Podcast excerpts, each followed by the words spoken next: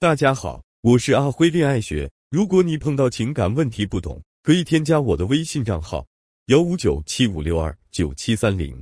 宇宙中有一个客观存在的规律吸引力法则，即同频相吸，也就是俗话说的物以类聚，人以群分。这不仅仅是吸引力法则，更是男女之间的交往之道。生活中，男人喜欢和优秀的女人交往，他们可能没有出众的颜值，但内在的修养和才情也足以吸引全场。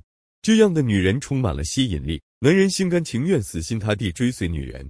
感情中学会运用吸引力法则，就像冥冥中有了一个大助攻，让你事半功倍。今天就来给大家讲讲，你相信什么就会吸引什么。我曾认识这么一个女孩。脸蛋美、身材佳，在爱情上选择面极大，但不知为何陷入一段又一段短期关系。她的那些男朋友都是这样被吸引来的。她在朋友圈发照片，吸引异性主动聊天、约见面，密集约会几天，两个人开始试着恋爱。很快，其中一方感到厌倦，开始撩拨下一个对象，发展成下一任。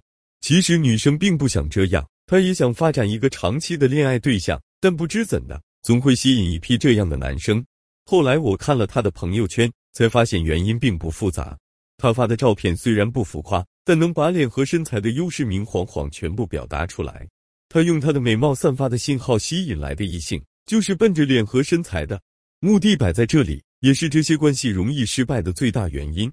靠着美貌吸引来的异性，往往仅仅是荷尔蒙吸引，目的性非常强，对方就没有打算跟你一起面对接下来平平淡淡的生活。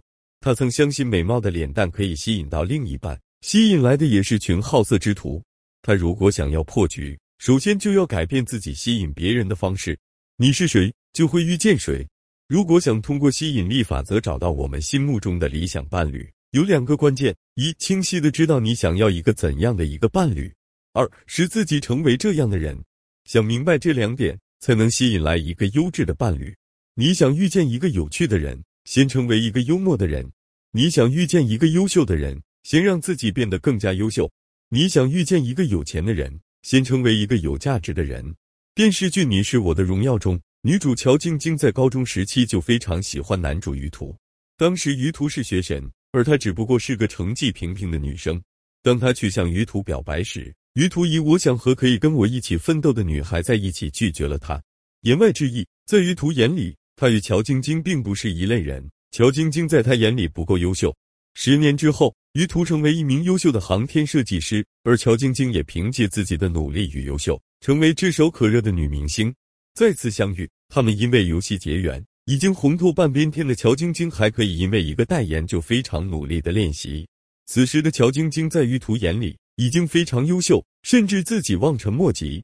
两个优秀的人更能相互吸引，无论行业是否相同。优秀的人总会有互相欣赏的特质。你是谁，你就会遇见谁。成为优秀的人，你才会遇见更加优秀的伴侣。如何运用吸引力法则吸引优质男生？男人的爱情是由征服欲、成就感、性、习惯组成。根据这个原理，想要吸引一个男人，就要激发起他对你征服欲。激发起征服欲，你需要完成三件事：一，让他对你好奇；二，使他对你情绪上产生波动。三给他能追到你的信心，这个过程推荐使用技巧：一假性付出，二引导投资，三兴趣指标，四魅力展示，五聊天吸引，六线下邀约。只要你掌握了恋爱方程式中的六个阶段，你就可以轻松吸引任何一个男生。我吸引一个男人是有科学的方法论，你还在靠主动和美貌吸引一个男人吗？